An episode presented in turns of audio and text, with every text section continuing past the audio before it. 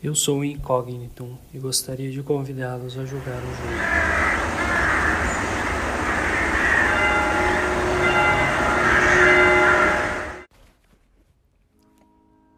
Como todo jogo, esse também tem regras. Regra número 4. Não se pode desfazer ações. Capítulo 4 Mayday completou o coelho. Eu vou lhe passar instruções simples, mas que eu sei que quando você ouvir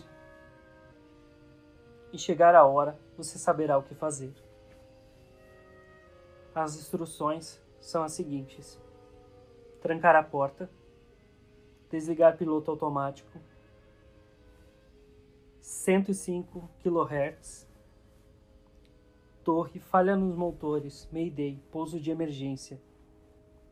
120 milhas por hora, 108 graus, nariz alinhado, trem de pouso, posição de impacto, um estouro de pneu. Quando ele abrir a porta, você já sabe o que fazer. Conte mentalmente 7 segundos e corra até a cabine.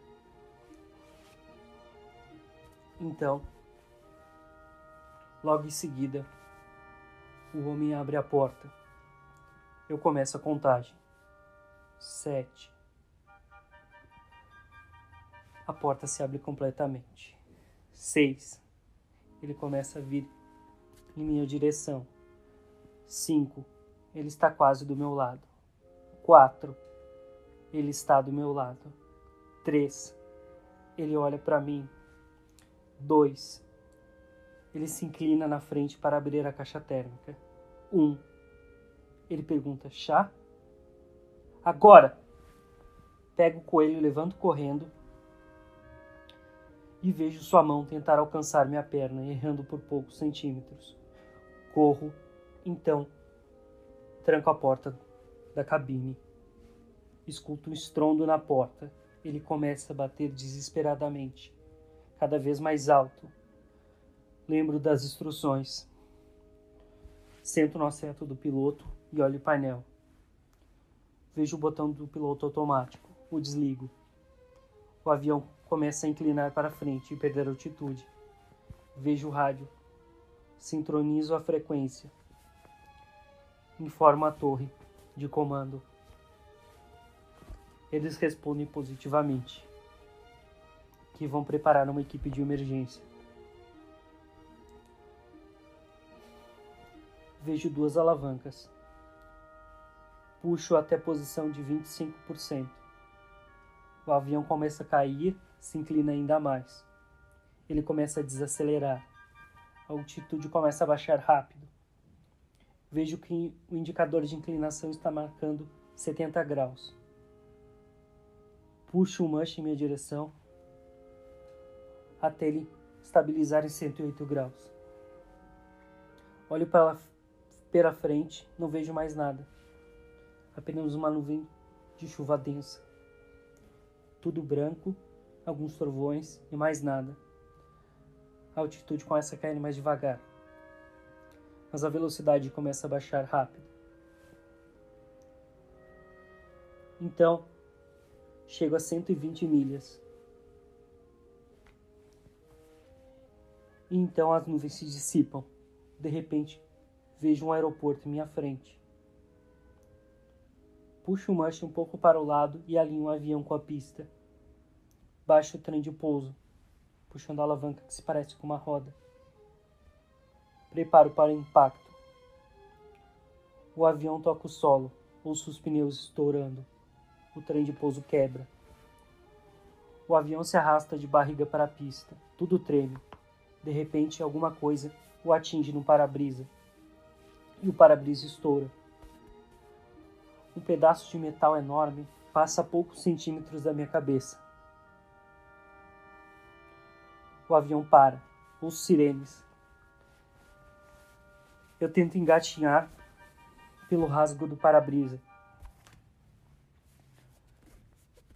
Corro até o fundo do terreno. vejo um rasgo na cerca. Olho para baixo, um terreno muito íngreme, embaixo do viaduto e um galpão de carga. Escorrego pelo terreno, chego até o pavilhão, abaixo e então tento fugir pela rua. Corro pela rua por pelo menos umas 10 quadras. Vejo uma estação de metrô. Embaixo de outro viaduto, vejo moradores sem teto. A voz me aconselha a se esconder com eles. Falo com o primeiro homem que encontro. Falo em minha própria língua, torcendo para não ter ainda saído de meu país. Por, até porque estava no bairro étnico. Então, eu via vários letreiros das lojas e de restaurantes em outra língua.